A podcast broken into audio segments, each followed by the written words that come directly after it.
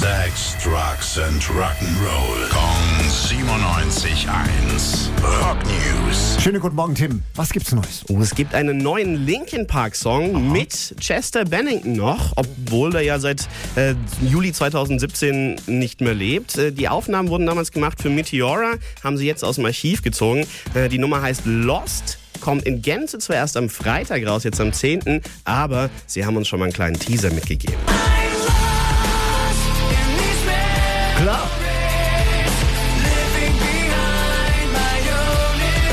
Ja, unverkennbar, oder? Je, äh, total erinnert mich Wahnsinn. maximal an Linkin Park von Anfang der 2000er, Ja, ja. womit ich groß geworden bin. Eine meiner, meiner großen ersten Bands, da die hat ich total liebe und ah, bringt mich direkt zurück, zurück in die Zeit. Hast du in den Schnulli reingesungen, oder? Äh, Ein bisschen älter war ich schon. Ich glaube, ich bin gerade mit der Rassel um den Christbaum gerannt. Ah.